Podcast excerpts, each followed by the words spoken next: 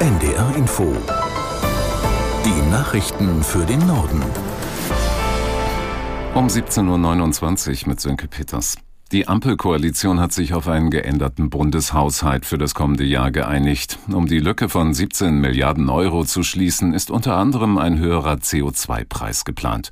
Außerdem sollen umweltschädliche Subventionen gestrichen werden. Markus Sambale in Berlin mit Details, wie sich das konkret im Alltag auswirken könnte. Klar ist, wenn der CO2-Preis steigt, dann werden Benzin, Gas und Öl teurer. Und dann wird es Folgen für ganz bestimmte Bereiche haben. Wenn Kerosin für innerdeutsche Flüge teurer wird, dann wird das das Fliegen innerhalb Deutschlands teurer machen. Wenn die Förderung für E-Autos früher wegfällt als geplant, dann merken das alle, die sich in Zukunft ein E-Auto kaufen. Und wenn die Subventionen für Agrardiesel wegfallen, dann werden das Bauern und Bäuerinnen spüren. Wo nichts gekürzt werden soll, das sind direkte Sozialleistungen, wie zum Beispiel beim Bürgergeld. Da bleibt es auch bei der jetzt zum Jahreswechsel anstehenden Erhöhung. Israels Regierung lehnt einen von der UN-Vollversammlung geforderten Waffenstillstand im Gazakrieg ab. Außenminister Cohen sagte, das wäre ein Geschenk an die Terrororganisation Hamas. Aus Tel Aviv Clemens Fehrenkotte. US-Präsident Joe Biden hatte Israel davor gewarnt, aufgrund der so wörtlich wahllosen Bombardierungen die weltweite Unterstützung für den Krieg gegen die Hamas zu verlieren. Morgen wird US-Sicherheitsberater Sullivan in Israel zu Gesprächen über den weiteren Fortgang des Kriegs mit Premierminister Netanyahu erwartet. Israelische Regierungskreise befürchteten, dass die USA eine Frist zur Beendigung des Gaza-Krieges bis Jahresende setzen würden, meldet am Nachmittag die Tageszeitung Haaretz. Die humanitäre Notlage im Gazastreifen wird durch schwere wolkenbruchartige Regenfälle zusätzlich verschärft. Der Bund bereitet weitere Hilfslieferungen für Menschen aus dem Gazastreifen vor.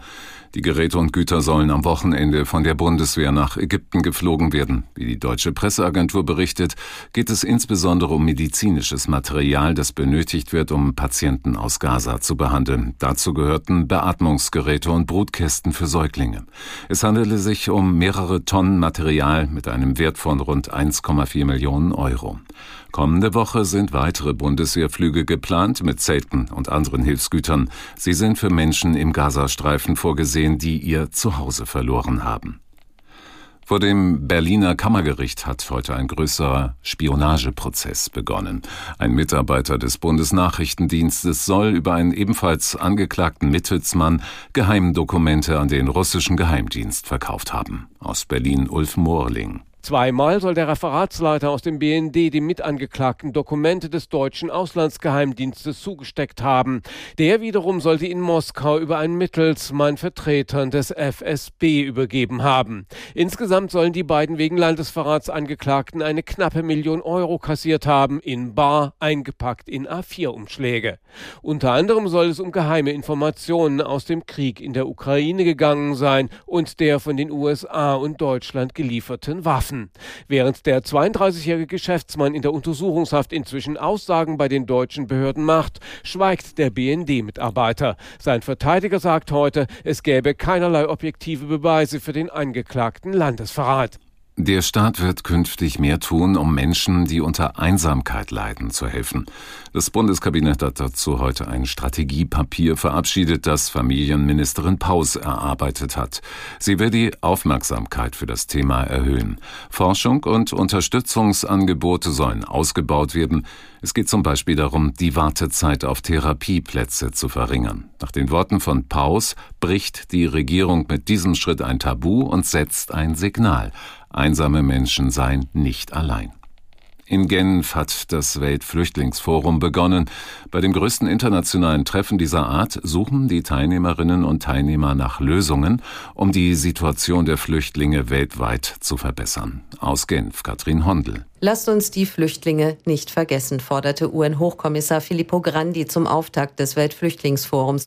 Rund 4200 Vertreterinnen und Vertreter von Regierungen, Hilfsorganisationen und Unternehmen sind in Genf dabei. Unter den Forumsteilnehmern sind auch 300 Flüchtlinge. Bis Freitag sollen nun Lösungen gefunden werden für die laut UNHCR 114 Millionen Menschen, die gerade weltweit vor Kriegen und Gewalt auf der Flucht sind.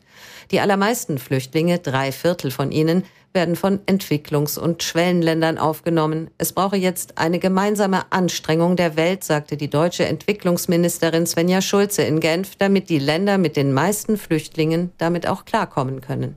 Die Zahl der unbesetzten Lehrstellen in Deutschland ist in diesem Jahr auf einen Rekordstand gestiegen. Nach Angaben des Bundesinstituts für Berufsbildung konnten 73.400 Ausbildungsplätze nicht besetzt werden. Auf der anderen Seite gab es am Stichtag 30. September aber auch noch 63.000 junge Menschen, die keine Lehrstelle gefunden haben. Insgesamt wurden knapp 500.000 Ausbildungsverträge geschlossen, drei Prozent mehr als 2022. Sowohl der Zentralverband des Handwerks als auch der Deutsche Gewerkschaftsbund und sehen Handlungsbedarf auf Seiten der Politik. Das waren die Nachrichten.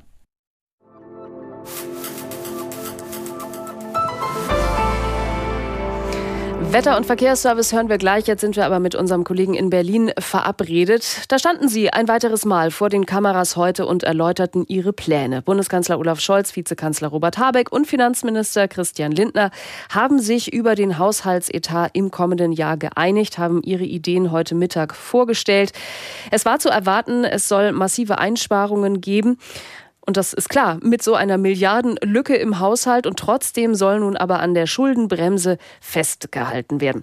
Hans-Joachim Viehweger ist uns zugeschaltet im Hauptstadtstudio in Berlin. Bevor wir in die Einschätzung gehen, vielleicht noch mal eine ganz kurze Übersicht. Worauf haben sich denn die Koalitionäre geeinigt? Wo soll gespart werden und wo vielleicht auch nicht? Also ich nenne mal drei Punkte. Erstens, die Schuldenbremse soll im Grundsatz nicht angetastet werden. Da lässt sich die Regierung zwar noch so ein kleines Schlupfloch offen, aber das bedeutet ja zunächst mal, dass die Regierung die Probleme nicht über mehr Schulden lösen kann. Also sie macht nur die Schulden, die im Rahmen der Schuldenbremse erlaubt sind. Und das ist ja nicht nichts. Das sind immerhin mehr als 20 Milliarden Euro. Dann der zweite Punkt ist, es kommt nicht zu massiven Einschnitten